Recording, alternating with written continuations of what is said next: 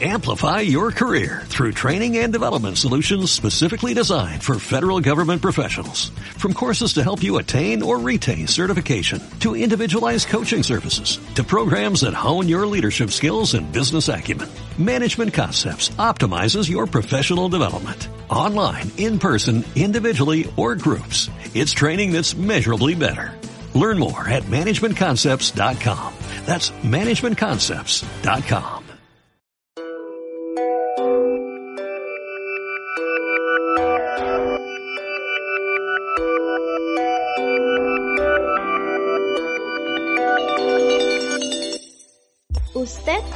entrando a Mundo Informativo.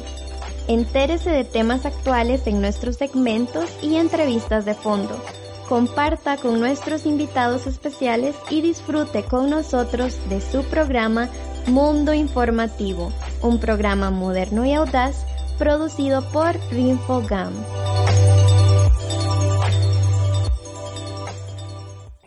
Venga, le voy a presentar a la gente de la oficina. En aquel escritorio está Pablo. Él es muy católico. Enfrente está Marcela. Ella de nunca se casó por ese. Junto a la ventana se sienta Rebeca. Esa mujer es una mala madre. Y en la fotocopiadora está Ernesto, que es bisexual. ¿Y a usted cómo la presento? Mm, usted me parece... ¡Ya! ¡No me etiquete! Las etiquetas encasillan, juzgan, limitan. Detrás de las etiquetas solo hay prejuicios y discriminación. No apoye ninguna iniciativa que discrimine a las personas en razón de su credo, su opción sexual o las decisiones que toma sobre su vida. Usted tiene derecho a tomar sus decisiones. Yo tengo derecho a tomar las mías. Colectiva por el derecho a decidir. Aprende a decir no. Así de simple. Así de importante. Dino al cómo nos podemos arreglar. Al que quiera aprovecharse de otro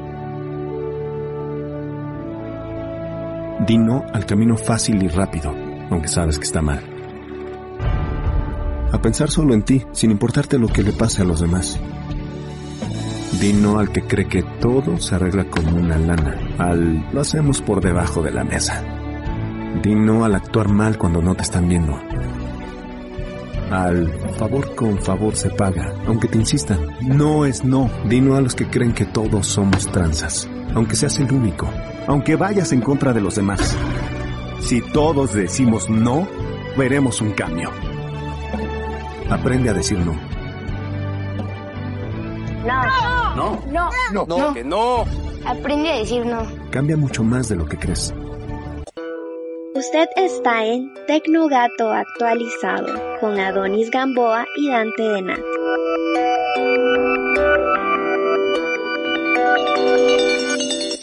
Hola, bienvenidos y bienvenidas a Tecnogato actualizado. Hoy tenemos un programa súper especial para los gatitos y las gatitas en casa. Yo soy Dante de Nat y hoy nos acompaña Julián Cabana, quien es un jugador activo de la comunidad de WoW. Adonis. Como una semana más, es un gusto acompañarlos. Y hoy es un capítulo bastante interesante y bastante especial porque tenemos a, a Yalu. y, démosle una vez, como siempre, con la carne en el asador. Claro, primero démosle un espacio a Halu para que se presente, para que también los que nos escuchan sepan quién es y pues un saludo de acá, desde Costa Rica hasta Argentina. Bueno, eh, primero que nada, muchas gracias por la invitación. Mi nombre es Julián Cabana, de los videojuegos se me conoce como, como Yalu, que es el nick uso de hace años. Jugador desde hace ya 11 años de World of Warcraft, siempre activo, salvo un par de baches, un par de meses, siempre, siempre activo. Y bueno, para mí es un gusto eh, que me hayan invitado. Eh, después de escuchar la propuesta que tenían, me pareció interesante y me gusta formar parte de, esta iniciativa que están teniendo. Bueno, como ya entrando un poquito con, el tema del día, nosotros siempre hablamos primero de, de algunos conceptos. Introducimos el, programa desde conceptos, desde lo básico hasta lo más amplio y dentro de este em, queremos primero saber qué es un MMORPG. Es el acrónimo de Massive Multiplayer Online Role Playing Game, que en español sería un videojuego de rol multijugador masivo en línea.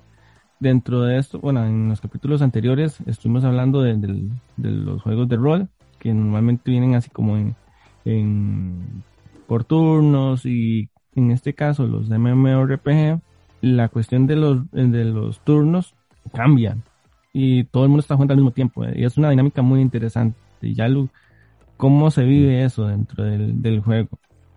Bueno, primero que nada, conociendo lo que son los juegos de rol tradicionales, como vos decís, eh, con respecto a los turnos, en este tipo, en esta situación, la dinámica cambia no solo en la parte de, de cómo jugarlo, sino de cómo se lo vive. Porque al ser todo en tiempo real, es mucho más frenético. No hay tiempo para, para andar pensando dos veces lo que hay que hacer. Y eso le da un toque de, no solo de complejidad al juego en sí, pero saliendo de ese aspecto, le da un, un, poco de, de, diversión, lo hace mucho más inmersivo. Vos realmente sentís que sos parte de, o que sos una extensión de ese personaje que estás manejando, que es justamente lo que se busca con los MMORPG y es lo que busca diferenciarse de los juegos de, de rol tradicionales. Y encima, al ser online y al ser masivo, eh, y al, al, estar en contacto con muchas otras gente a la vez, yo creo que se logra esa inmersión máxima dentro del, de la experiencia de juego. Qué interesante esto que dice Yalu, porque este hace unos capítulos en Tecnogato estábamos hablando específicamente de los RPGs y hablábamos del concepto de avatar, ¿verdad?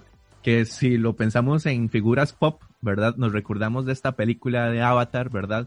y también de Avatar, el, el maestro del aire, ¿verdad? Entonces sí. son como, eh, el Avatar es como habitar un cuerpo, ¿verdad? Es como la, la, digamos, a nivel mitológico, un Avatar es la reencarnación de un dios, ¿verdad? En un cuerpo humano. Y esto que usted dice como de vivir, de encarnar el videojuego, es muy importante dentro de los juegos de rol. Ahora, eh, Halu, sí. para empezar en algo bastante sustancioso, y por lo que nosotros hemos pensado que este programa es muy muy importante y más para esta comunidad que lleva años. Voy a, a introducir de forma anecdótica pues que cuando empezaba la universidad hacía un, un, un, trabajo que se llama Horas Estudiante en la Universidad de Costa Rica, en la biblioteca Luis Demetrio Tinoco, en la Universidad de Costa Rica, y ahí teníamos una comunidad de gente que le gustaba mucho Warcraft. A mí nunca me ha gustado mucho jugar en computadoras. Recuerdo que mi clic con todo este universo fue a partir de Hearthstone, ¿verdad? Uh -huh. Esto es muy importante porque cuando nosotros hablamos de Warcraft, hablamos de infinidades de universos, de personajes, de cosas que han dado para, un para una cosa y para otra, ¿verdad? Y hasta controversias con distintas empresas. Cuando hablamos de Warcraft, ¿de qué estamos hablando? A la hora de Warcraft se habla de una saga de videojuegos que a muy resumidas cuentas, en sus inicios con la primera entrega, si mal no recuerdo fue allá por el 94, era un conflicto entre humanos que estaban habitando el mundo de Azeroth que es donde se transcurre eh, casi en la totalidad de la historia de, del juego, contra orcos que venían desde Draenor, mm, medio por ganas de expandirse y conquistar, medio por necesidad de escaparse de uno que otro conflicto que había. Hubo un, orco que hizo un poco de magia rara, abrió un portal gigante y aparecieron acá, en, en. Y ahí es donde se empieza el, es lo que da el inicio a todo el enfrentamiento de entre orcos y humanos, que es lo más icónico que tiene esta saga.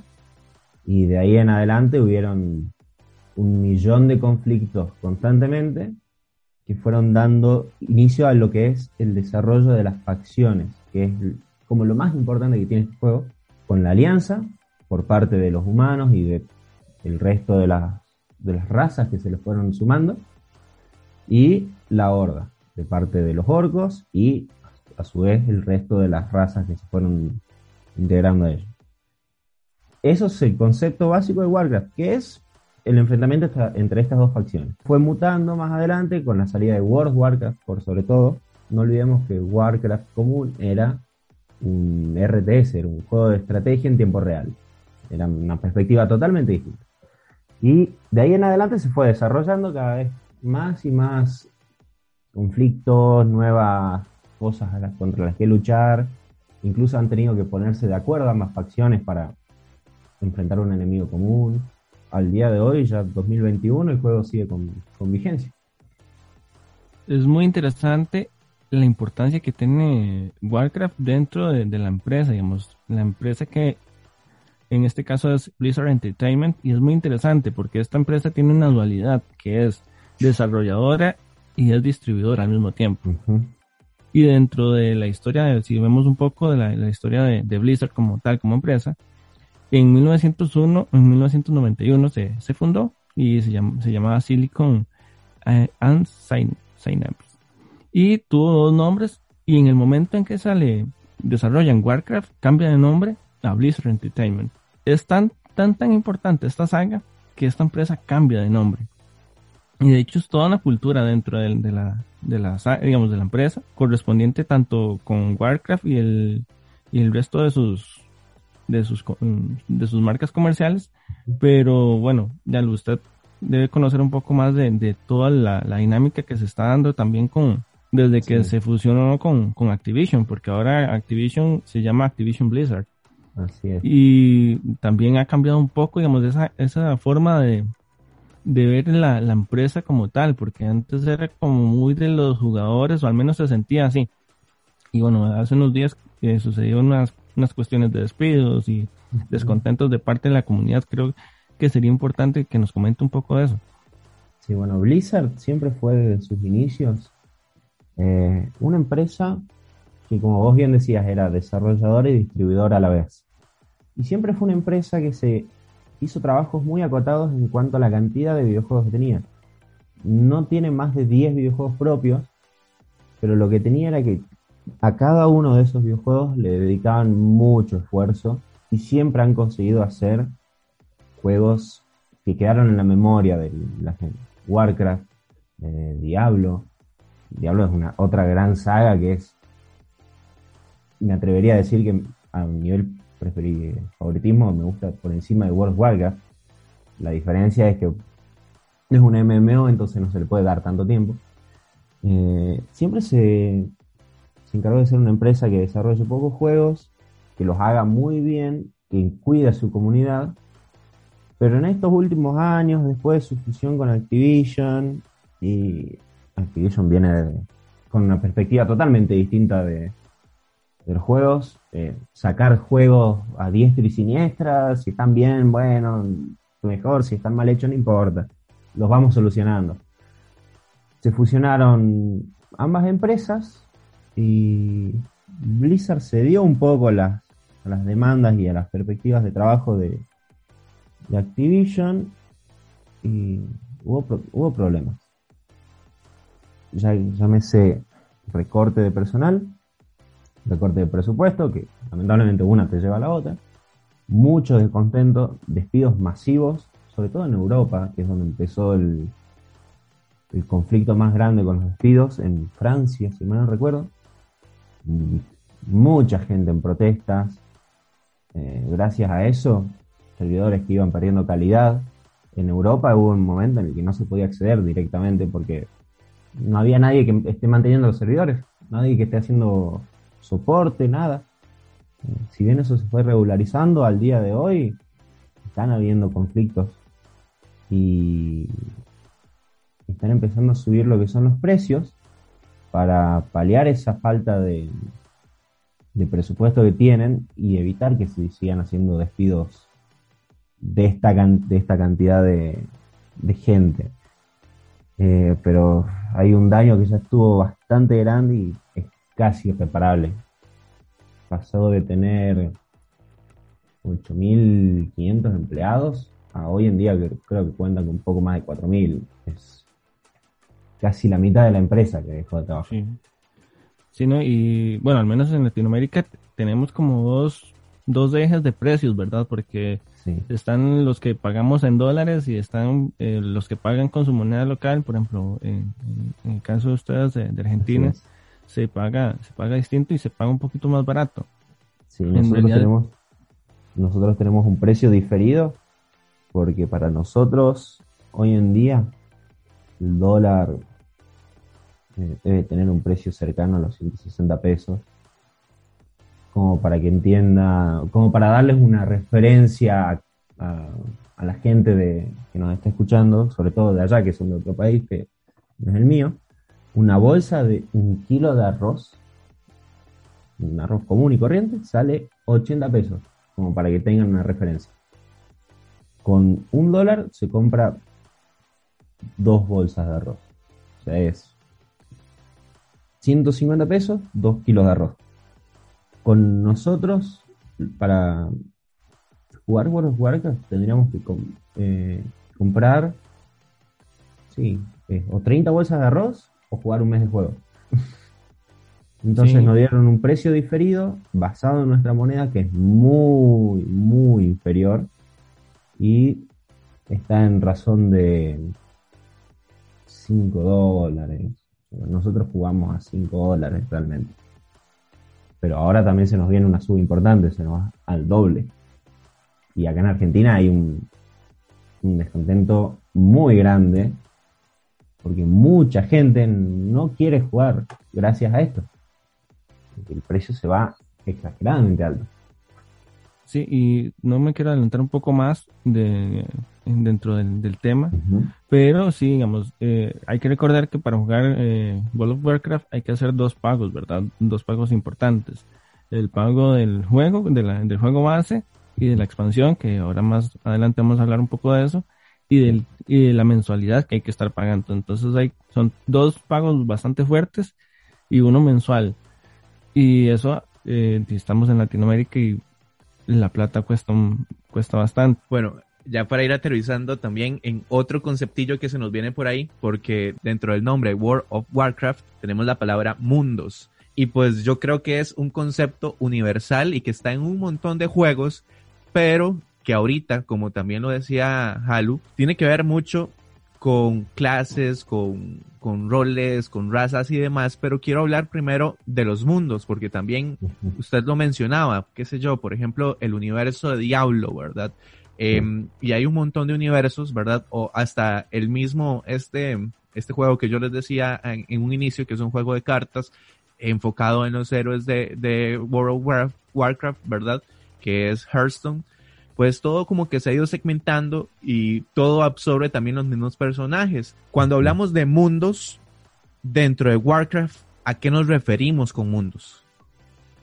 Mundos se puede tomar bien a distintos planetas, como es la forma más fácil de interpretarlo, pero también así como distintos universos y distintos planos de la realidad, por así decirlo. El mundo más común es Azeroth, que es el equivalente al planeta Tierra, básicamente. Después, el segundo más icónico eh, es Draenor, que es de donde provienen los orcos, que tiene un montón de historia por explorar. Es, un mundo que está inmerso en guerra, exilios. Es súper interesante para, para estudiarlo. Se podría hablar horas y horas de esto, no quiero extenderme demasiado. Y después está lo que se llama mundo emergido, que es Terrayende, que es de donde proviene todo lo que es lo... Perdón, no es de donde proviene, es hacia donde huyen los elfos, por así decirlo, para mm, tener un poco de paz, porque estaban siendo atacados por la Legión, que es una raza, mm, sí, una raza, por así decirlo, demoníaca, que lo que quiere muerte y destrucción, destruir todo. Ciertas personas agarraron un pedazo de Draenor y dijeron, nos vamos de acá. Lo hicieron emerger como una isla flotante y se lo llevaron a otro lado del mundo. Después está como muy importante lo que ahora se está viviendo, que es Shadowlands, que es la Tierra Sombría, que eso ya ni siquiera es un pedazo de, tierra firme o de, plano material, sino que está en otro plano. Se rompió un- una capa dimensional de que recurría a Azeroth y se descubrió que había todo un plano extra. Entonces, hoy en día la, la actualidad de ese videojuego está transcurriendo ahí, que es básicamente como el cielo, por así decirlo, porque es donde la gente cuando muere va y una persona, una entidad en realidad, decida para qué lado ir. Si, te portaste bien vas para allá, si fuiste malo vas para allá, y te divide en cuatro zonas. El gran problema es justamente esa persona que está que era la encargada de, distribuirlos, ahora está dormida, por así decirlo, y están yendo cada uno para su lado, hay problemas, pero esos son como los más importantes. Azeroth, Draenor, Terrayende, que no es un, planeta como tal, sino es un pedazo de tierra emergida, y la Tierra de las Sombras, o Shadowlands, que es un plano aparte del, del plano de este material. Dentro de World of Warcraft, cuando comenzamos a crear un personaje, tenemos una decisión aparte de la raza, que eso a veces yo creo que es como muy, muy de gustos. Tenemos dos conceptos que a veces se vuelven confusos. Clases y roles, ¿cuál es, una, ¿cuál es la diferencia entre esos dos conceptos? Primero que nada, las clases, si tenemos que darle un orden, las clases es como lo general. Dentro de World of Warcraft, tu personaje puede adaptar distintas clases. Llámese. Eh, voy a enumerarlas a todas rápidamente. Pueden ser guerreros, paladines, cazadores, monjes, magos, cazadores de demonios, brujos, sacerdotes, druidas y chamanes. Todos tienen eh, diferencias muy marcadas entre sí. Estaba hablando del Caballero de la Muerte, perdón. Todos están, tienen diferencias muy marcadas entre sí, en el estilo de juego, en el estilo visual, conceptual en general. Eh, por ejemplo, los guerreros, paladines, en cierta forma son similares. Son personas que usan espadas grandes o un escudo y una espada y se pegan con todo lo que, lo que tienen a mano. Los druidas, por otra parte, son muy versátiles, pueden ser todo a la vez. Como para no hacerlo muy, muy extenso, esas son las clases. Ahora bien, cada clase puede adoptar distintos roles. Un mago tiene tres escuelas de magia disponibles. La arcana, la de fuego y la de hielo. Esas tres ramas de la magia, ambas perdón, las tres son para infligir daño. Esa es que es llamada como DPS. Son las personas que se encargan de hacer el daño a los enemigos. Después, los paladines, por ejemplo, los monjes, sacerdotes, druidas y chamanes, pueden ser daño como pueden ser curadores, que los que se encargan de mantener a su grupo vivo y por sobre todo al tanque, es la persona que recibe los golpes, que pueden ser guerreros, paladines, monjes, druidas y cazadores de demonios. Ah, y caballeros de la muerte también.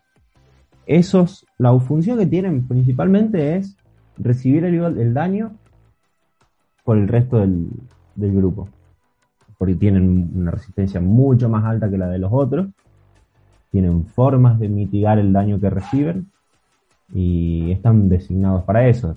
Tienen, llaman la atención del enemigo mucho más fácil, evita que el enemigo se disperse y ataque a otras personas. Mientras que el curador es principalmente al que más atiende, sin dejar de lado al resto de su grupo, claramente. Ahora que estábamos hablando también de, del juego en específico, eh, yo no soy jugador específico de, WoW, ¿verdad? Como también se le suele decir. Y como también les comenté, que he entrado por otras ramas, ¿verdad? A todo este universo creado por Blizzard, ¿verdad? Que es Warcraft en específico. Sí. Cuando ustedes se refieren, ¿verdad? Los jugadores de WoW y también a Adonis, que siempre que vamos a grabar me dice, bueno, voy a terminar una partida de WoW y, entro, ¿verdad? Em, hablan de expansión. Yo como jugador de otros videojuegos, expansión yo lo entiendo como un DLC y una expansión es un contenido descargable, ¿verdad? Extra. Sin embargo, creo que en WoW funciona distinto porque como que amplía demasiado el juego, ¿verdad? O que agrega nuevas, em, no sé, dinámicas. Cuando hablamos de expansión y que también lo hablaba Adonis de, de pagarlo, ¿qué es una expansión en WoW? Para antes de hablar de lo que es expansión en sí, como para que se entienda de una forma más sencilla, voy a marcar la diferencia entre una expansión y un DLC. Eh, generalmente los DLCs son como bien lo dice el nombre, contenido descargable para distintos juegos,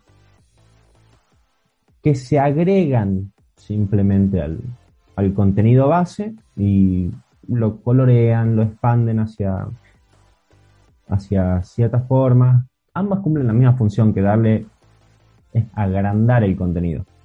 La diferencia que tiene con la expansión, eh, puntualmente hablando del caso de las de World of Warcraft ahora, es la linealidad que tiene. Los DLCs de otros juegos salen uno cada tres meses, cada cinco meses, los instalás y listo. Hacen un poco más interesante la experiencia base. Eh, cuando se habla de expansiones en WoW, son contenido que salen cada dos o incluso tres años, como fue la, expansión pasada, que fue la que más tiempo duró, al, punto de que se volvía agotador ya. Eh, sale cada dos, tres años y es lo que se va a jugar. O sea, todo lo que era contenido viejo, si bien se lo puede volver a hacer, se lo puede seguir haciendo, queda obsoleto. Es, bueno, ahora lo actual es Shadowlands. Y la gente está jugando Shadowlands. ¿Puede hacer el contenido anterior? Claro. Pero están todos metidos ahí. ¿Por qué? Porque es la continuación del juego base no es un agregado, es directamente como sacar otro juego, es la secuela. Y claro, todo el mundo lo espera porque sale cada dos años, porque ya quieren cosas nuevas, quieren material nuevo, algo para hacer, divertido. Entonces, eh, se habla de expansiones justamente porque son mucho más masivas que un, DLC, es inmensa la cantidad de material que te aportan y porque la gente se vuelca directamente a eso. Y así va a ser hasta que dentro de año y medio, dos años, saquen otra expansión y Shadowlands pasará al olvido y iremos a hacer otra cosa en otro lugar, en un mundo nuevo o no. Esa es la, la, ciencia cierta. Me parece que buscar el concepto de expansión en, en Google y dictártelo no, no, no tendría mucho sentido. Yo te lo explico como me salen con mis palabras y busco hacer esa conexión con el concepto de DLC como para que se entiendan las diferencias entre sí. Hay un concepto muy interesante porque, por ejemplo, eh, siempre que llegamos a una expansión, tenemos esa fase de leveo eh, que, bueno, en mi caso fueron ocho horas que estuve desde la mañana, bueno, desde, bueno, usted se acuerda que el lanzamiento fue como súper temprano hasta que llegué a, al nivel máximo. Y uno siempre le comenta a la gente que cuando uno llega al, endgame es donde comienza el, juego realmente. ¿Qué significa realmente el endgame para un jugador? Ah, el endgame es todo el contenido que se hace una vez llegado al nivel máximo. Por ejemplo, en el caso de, de Shadowlands, ahora el nivel máximo pasó a ser 60. Cuando Shadowlands se liberó, nosotros estábamos en un nivel 50, entonces teníamos que subir 10 niveles para empezar lo que se llama endgame, que es el contenido más difícil, por así decirlo, el más completo, el que más horas le vas a poder dedicar y el que en cierta forma da más satisfacción hacer. Porque vos tenés de por medio 10 niveles, en los cuales si recorres los distintos mundos que hay, las distintas zonas, vas leyendo un poco de la historia de cada una mientras subís de nivel, pero eso es la punta del iceberg del juego, el leveo. Una vez que llegas a nivel 60 y te encontrás con todo lo que podés hacer, llámese grupos para matar distintos enemigos poderosos, como son las mazmorras, que son grupos de a 5 personas, o las bandas o raid, que son grupos mucho más grandes, son de por lo menos 20 personas, 15, 20 personas en adelante, para ir a enfrentar enemigos que están ligados a la historia de la expansión, por algún motivo son exageradamente más poderosos que los otros, uno ansía llegar al nivel máximo para poder empezar a hacer ese contenido, para poder empezar a enfrentar esos enemigos poderosos, conseguir las mejores piezas de equipación, dominar cada vez mejor la clase que cada uno juegue, y adaptarse a las, a las cosas nuevas que te aporta cada expansión. El endgame en definitiva es el juego mismo, porque todo el resto es como una preparación hacia el, hacia el punto al que se quiere ir. Yo tengo una forma muy, muy loca, o no muy loca, pero se me hace muy útil verlo. Yo también soy eh, artes marciales desde muy chico y siempre se habla, en la gran mayoría de las artes marciales hay cinturones con distintas graduaciones de colores. Empieza desde el blanco y generalmente se llega al negro. El del blanco al negro es el proceso de aprendizaje. En este caso, el endgame sería llegar al cinturón negro. Ya aprendiste a hacer lo que tenés que ser para ser un artista marcial. Ahora empieza el, el camino del artista marcial real. Todo el resto fue una preparación previa. Una vez que llegas al endgame de las artes marciales, que es el cinturón negro, empieza lo, lo interesante. Y ahí empieza lo realmente divertido y exigente. A mí me, me, llama mucho la atención cuando uno llega al endgame y, por ejemplo, llega y hace la, primera banda, por, digamos, me acuerdo cuando, comencé a jugar y la hice en, LFR, que para los radioescuchas es Looking for Right, eh, en buscador de bandas. Y uno se encuentra con un mundo totalmente distinto y todavía cambia más cuando usted llega y logra hacer la banda en, normal y se consigue un, grupo de amigos para hacer toda la red completa. Y por ejemplo, ahorita eh, yo con Yalu creo que comparto todavía un grupo de, amigos eh, que lo hacemos en, ahorita estamos en heroico y, es totalmente otra experiencia, digamos. Y la satisfacción que da, por ejemplo, llegar y matar a X jefe en, el día, eh, prepararse de la mañana, este, por ejemplo, yo antes le he dicho, hoy no grabemos porque salgo más tarde de, de la ride porque quiero concentrarme en eso. Es un compromiso muy interesante y tanto en lo social y, y, en la vida real, digamos, porque tiene uno que ponerse de acuerdo en, eso, digamos, ya sea hay gente que, por ejemplo, Tolkien, un guildmaster de, que conocemos, ese, eh, ese chico trae, juega como ocho horas por semana, digamos, la idea. Creo que es un montón de tiempo y lo tienen, ni lo tienen dentro de, la vida cotidiana y dentro de sus propios horarios de, vida. me llama mucho la atención, eh, al menos desde mi parte, desde lo que estudio, la importancia que se, se, se llegue a tener eso en, la vida de, de, las personas. Sí, sí, pasa a ser parte de tus responsabilidades casi. Porque yo sé, muchos estudian, cada uno tiene su trabajo, pero hay gente que ya sabe que durante la semana ocho horas por lo menos de su semana están abocadas perfectamente al juego. No se hace nada más que, en este caso, raidear, que es armar tu grupo grande e ir a enfrentar a estos jefes que son poderosos, con todo lo que ello conlleva también. Eh, conseguir un grupo, un grupo grande de personas, con los cuales terminás teniendo muy lindas amistades, porque se termina trascendiendo esa frontera del, del videojuego y terminás hablando con ellos en, por, Discord, por ejemplo, que es donde tenemos nuestro servidor, donde nos juntamos todo, casi todo el día, estar entre nosotros mientras cada uno hace sus cosas. Después terminamos cantando por las noches, divirtiéndonos entre todos, incluso fuera del, del juego en sí. Pero es todo lo que ello conlleva, organización, planificación, ponerse de acuerdo, buscar un horario en común que les sea útil a todos, eh, incluso pautar descansos entre sí imagínate, nosotros empezamos a rayar a las 8 de la noche de Argentina, hasta las 12 si hace falta.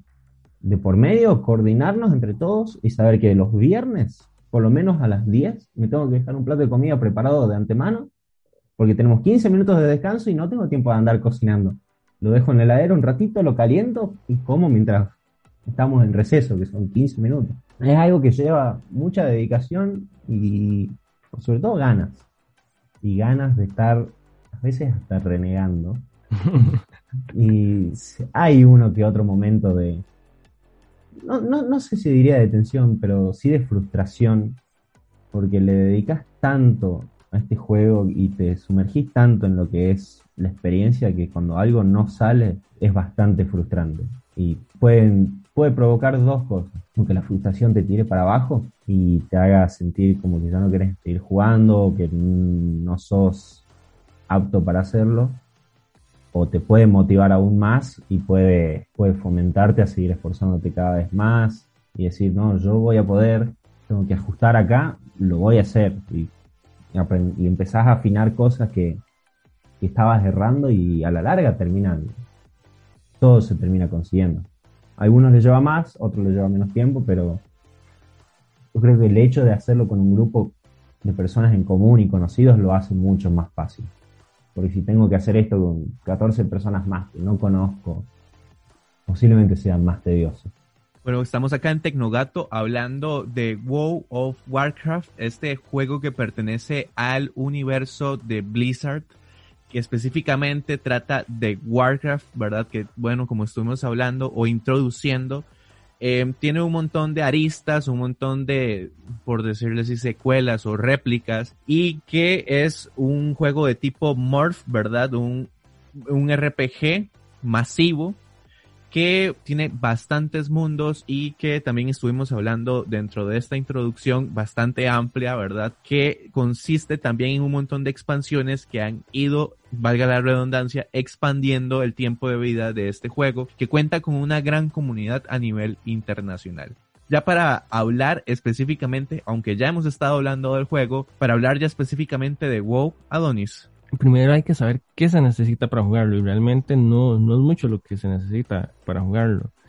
Eh, lo típico, digamos, un sistema operativo actualizado, ya sea para Mac o para, en, el caso de Windows, es Windows 7, digamos, en realidad no, no se pide mucho. Se pide una tarjeta gráfica de 2 GB, eh, ya sea de, Nvidia o, o de AMD y una memoria RAM que en realidad en, estos tiempos, en el 2021, 4 GB de RAM es bastante poco. Eso sí, en las computadoras que tienen una memoria gráfica integrada se necesitan 8 GB de, de, RAM. Un dato que es muy interesante, creo que ya lo también eh, lo, lo, vivimos cuando nos llegaron los datos, por ejemplo, para jugar Shadowlands, que nos pedían 100 GB de espacio disponible, que en realidad no ha cambiado mucho en cuanto a las versiones anteriores, pero se nos eh, llegó un momento y se nos pidió un SSD, un, un disco estado sólido, para los radioescuchas, este, ya abarcamos el tema sobre eso y lo pueden buscar en Spotify.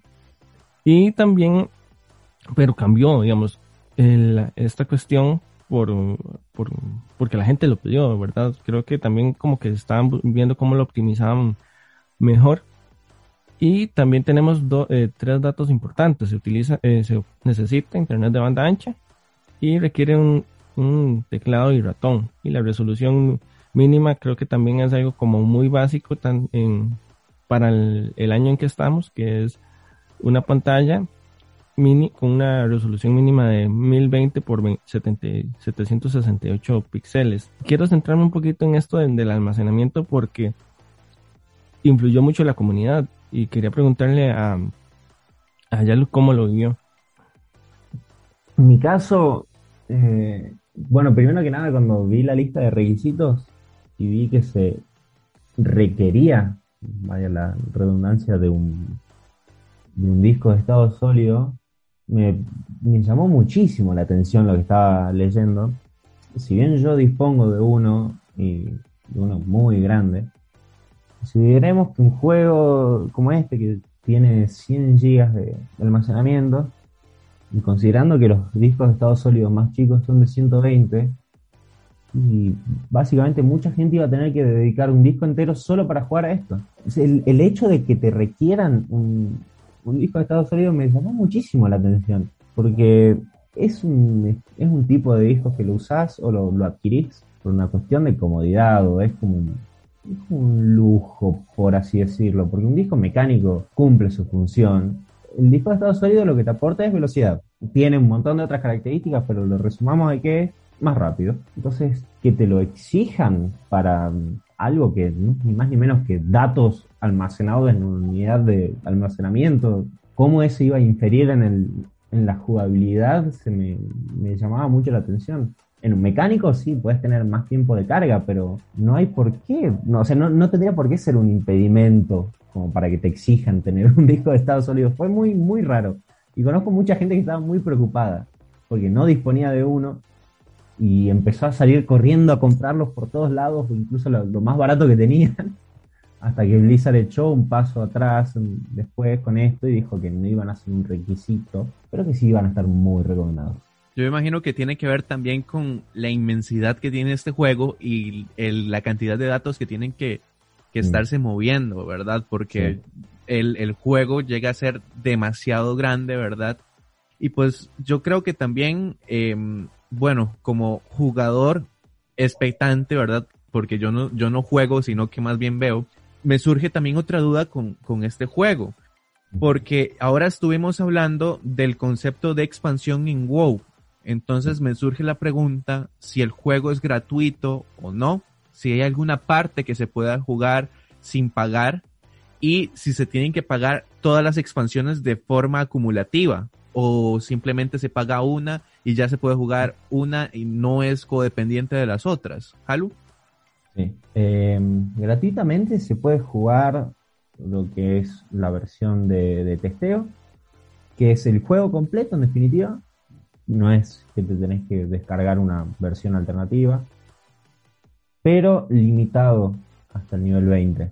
Vos podés crearte tu personaje, ver qué clase, elegir la clase que desees a, a tu antojo y podés hacer la experiencia del juego hasta el nivel 20. Una vez que llegas al nivel 20, y, ah, perdón, y esto lo puedes hacer la cantidad de veces que, quieras, con distintas clases, distintas facciones, eso no, no, importa. También está restringido en el sentido de que no puedes usar el servicio de correo. Eh, está muy acotado a que pruebes y vivas la experiencia. Una vez llegado al nivel 20, te van a pedir como mínimo la versión base. La versión base incluye desde World of Warcraft, eh, de su primera expansión, en realidad desde el juego base, perdón, hasta la penúltima expansión. No la vigente, sino la que pasó. Vos comprando el juego base te viene todo eso incluido, con todas las expansiones que hubo de por medio. No es necesario comprar todas y cada una. Esto es algo que pasa a formar parte de lo que se denomina como Battle Chest. Es un cofre, por así decirlo, y vos lo abrís y ya tenés todas las expansiones adentro. Entonces, si en algún momento querés hacer el endgame, como hablábamos recién, ya te quedaría comprar la última expansión y jugar en ella. Y una vez pasado el nivel 20, necesitas como segundo requisito tiempo de juego, que hace poco con esto de la suba de precios también hubo una controversia, porque vos con las tarjetas de crédito o demás podés hacer lo que es el sistema de suscripción. De cada uno, tres o seis meses se te se te descuenta automáticamente X cantidad de dinero y se actualiza el tiempo de juego. O bien podés abonarlo de una forma prepaga, por así decirlo, en el cual vos comprás una X cantidad de tiempo, lo, lo activas y una vez que se te termina, podés decidir o no si seguir pagándolo, eso no hay ninguna suscripción de por medio con renovación automática, nada.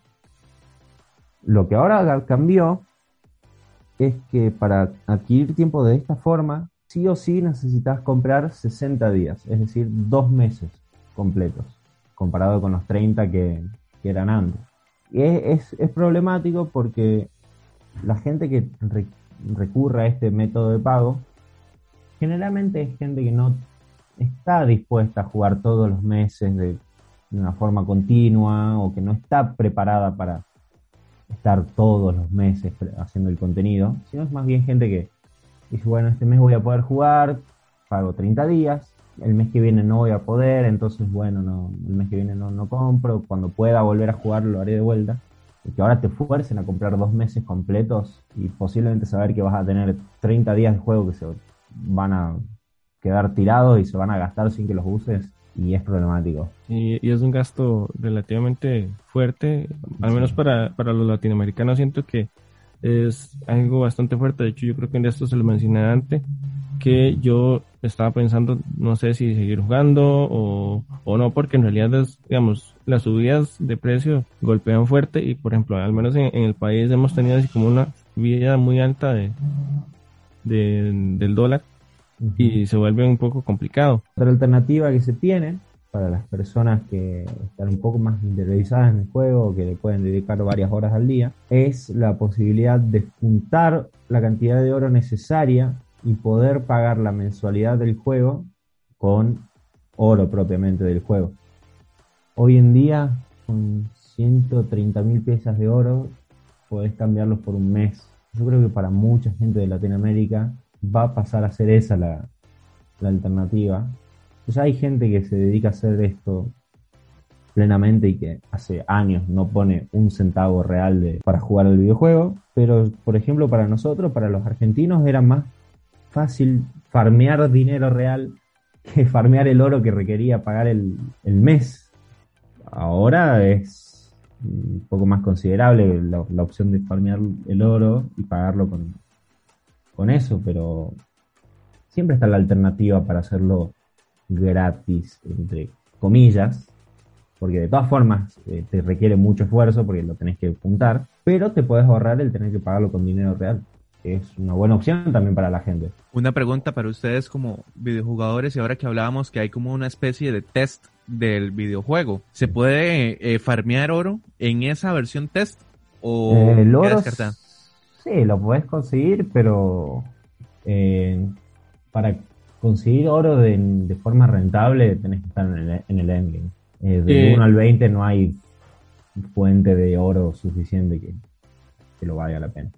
Sí, normalmente las, las, fuentes de oro o las mecánicas para conseguir esa cantidad de oro están en, en el endgame y que eso ya implica haber comprado la expansión, eh, bueno, el juego base, la expansión y demás. Eh, ya lo, sí. cuando uno, digamos, digamos que soy una persona que un radio escuche que decide probar el juego y uh -huh. hay muchos conceptos de los que hemos hablado y creo que es uno de los programas que más conceptos ha tenido de, dentro del, de los que hemos hecho.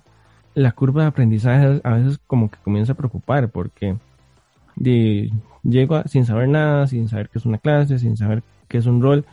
¿Cómo se afronta eso? Digamos, ¿es muy fuerte la, la curva de aprendizaje o, o, el juego me facilita un poco eso? También eh, anotando así sobre o tirando sobre la flecha de este nuevo, esta nueva isla a la que uno llega, ¿verdad? Sí, bueno, a ver, el juego tiene una curva de aprendizaje pronunciada, por así decirlo, pero yo creo que con el transcurso de los años el juego se volvió cada vez más amigable para la, para la nueva comunidad de, jugadores que se van introduciendo. El juego mismo te va dando un montón de información de qué hay que hacer, cómo hay que hacerlo, por qué hay que hacerlo nunca está de más tener a alguien que te vaya guiando.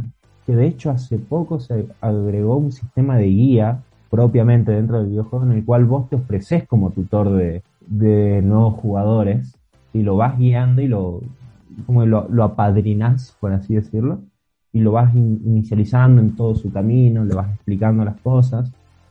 Pero sí, el juego mismo tiene su, su sistema de, de tutorial o se vuelve intuitivo en ciertas formas.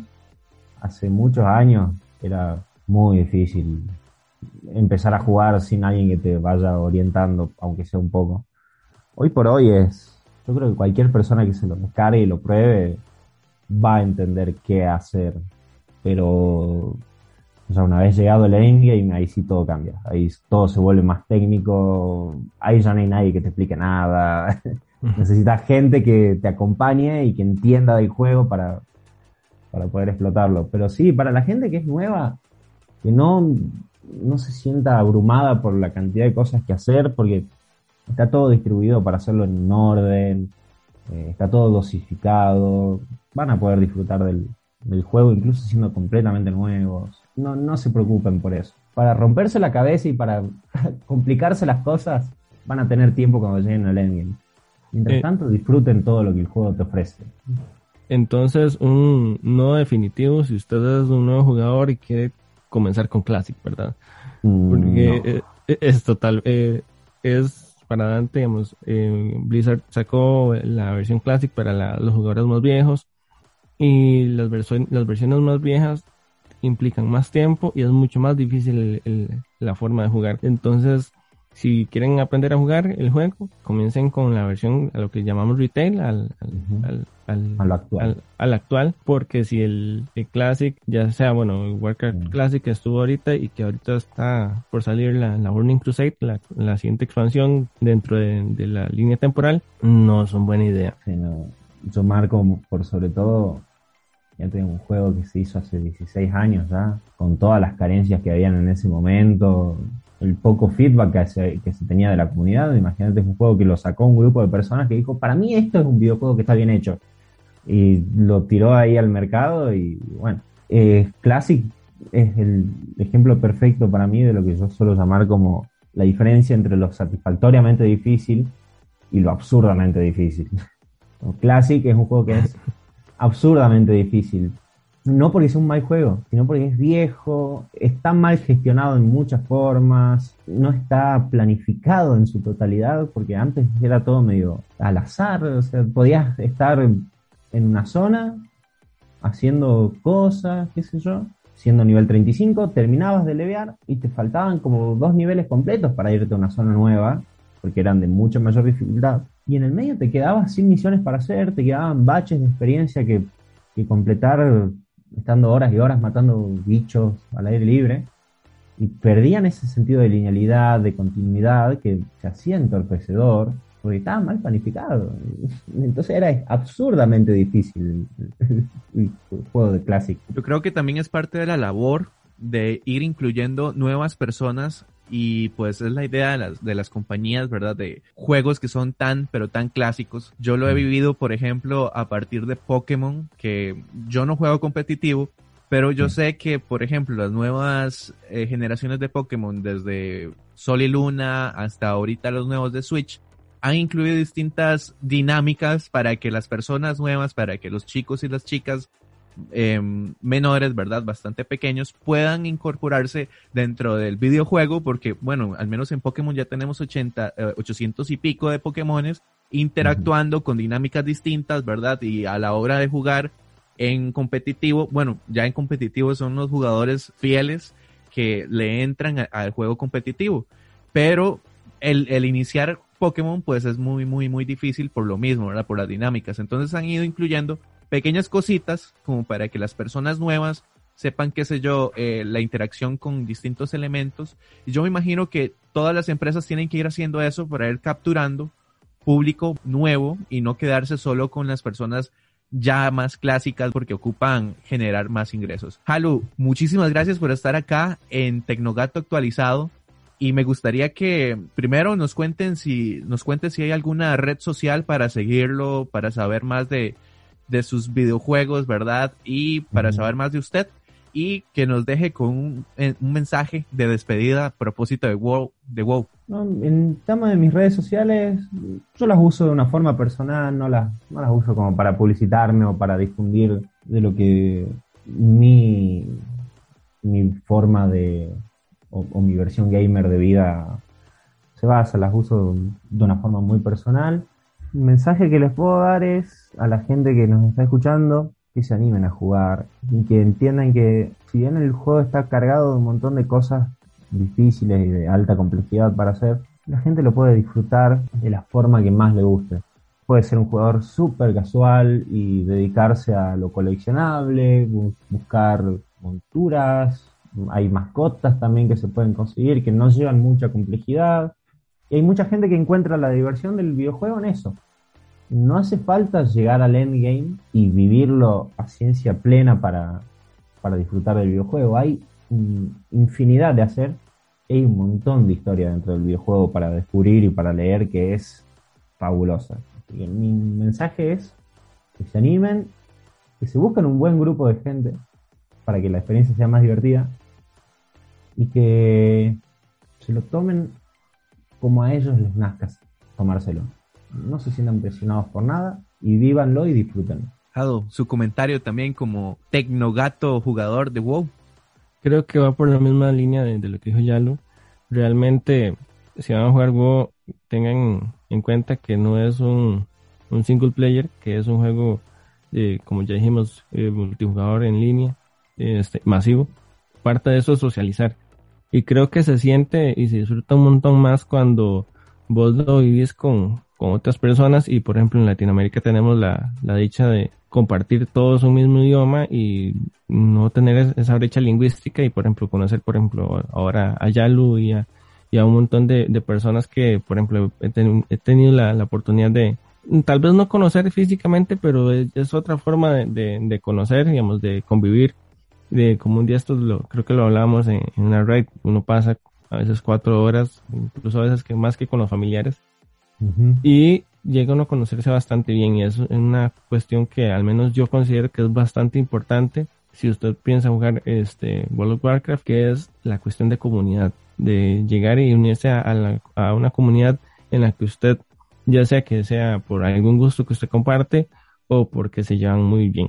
Buenísimo, estuvimos acá en Tecnogato actualizado hablando de WoW, World of Warcraft, un juego del universo de Warcraft producido por Blizzard que como estuvimos hablando hay también una mezcolanza con otras compañías. Estuvo con nosotros acá en Tecnogato actualizado Julián Cabana, quien es jugador activo de este videojuego en, en la comunidad. Estuvo también con nosotros nuestro Tecnogato actualizado, ¿verdad? Adonis Gamboa. Yo soy Dante de Nat. Les recuerdo que nos pueden buscar en Facebook como RinfogamCR. Ahí van a estar posteados también eh, nuestros programas en formato podcast disponibles en Spotify y iBox.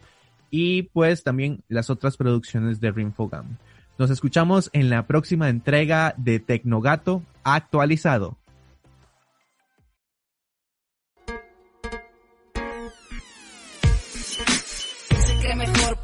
Faltarte al respeto. Debes ser muy tonto y con cero intelecto. No te hace más fuerte el bullying. Se cree mejor por faltarte al respeto. Debes ser muy bobo y con cero intelecto. No te hace más grande el bullying, bullying te molestas en molestar a otros. Cada quien su rollo, no juegues con nosotros. Tanto peca el que mata la vaca, como el que se calla, como disco se raya. Tú haz algo, si lo estás viendo. Hay alguien en el cielo y se está riendo. Se cree mejor, pero solo es un cuadrado. Si él cree que tú eres débil, está equivocado. ¿Quién se cree mejor por faltarte al respeto? Debe ser muy tonto y con cero intelecto. No te hace más fuerte el bullying. ¿Quién se cree mejor por faltarte al respeto? Debe ser muy bobo y con No te hace más fuerte el bullying. ¿Tienes el valor o te vale?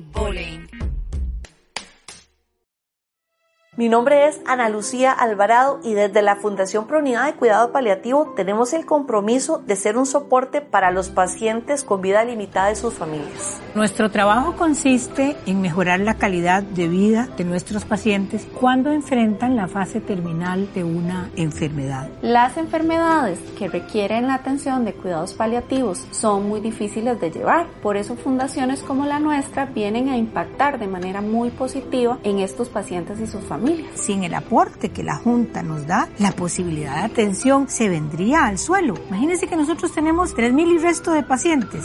Dos padres, estamos hablando de 6.000 personas. Y hermanitos, estamos hablando que se impacta a más de 15.000 personas en cuidado paliativo pediátrico. ¿Cómo hacer ese trabajo sin el aporte que da la Junta? El bien que haces hoy regresa a vos siempre. Junta de Protección Social. Para hacer el bien juntos. Fue su programa Mundo Informativo. Les invitamos a enviarnos sus comentarios o sugerencias mediante Facebook buscándonos como RinfogamCR o bien llamándonos al teléfono 88264612. Los esperamos en nuestra próxima edición. Hasta pronto.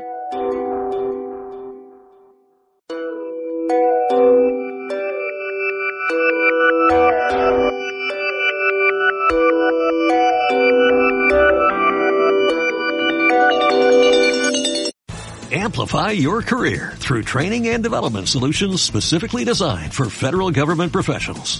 From courses to help you attain or retain certification, to individualized coaching services, to programs that hone your leadership skills and business acumen, Management Concepts optimizes your professional development. Online, in person, individually, or groups. It's training that's measurably better. Learn more at managementconcepts.com. That's managementconcepts.com.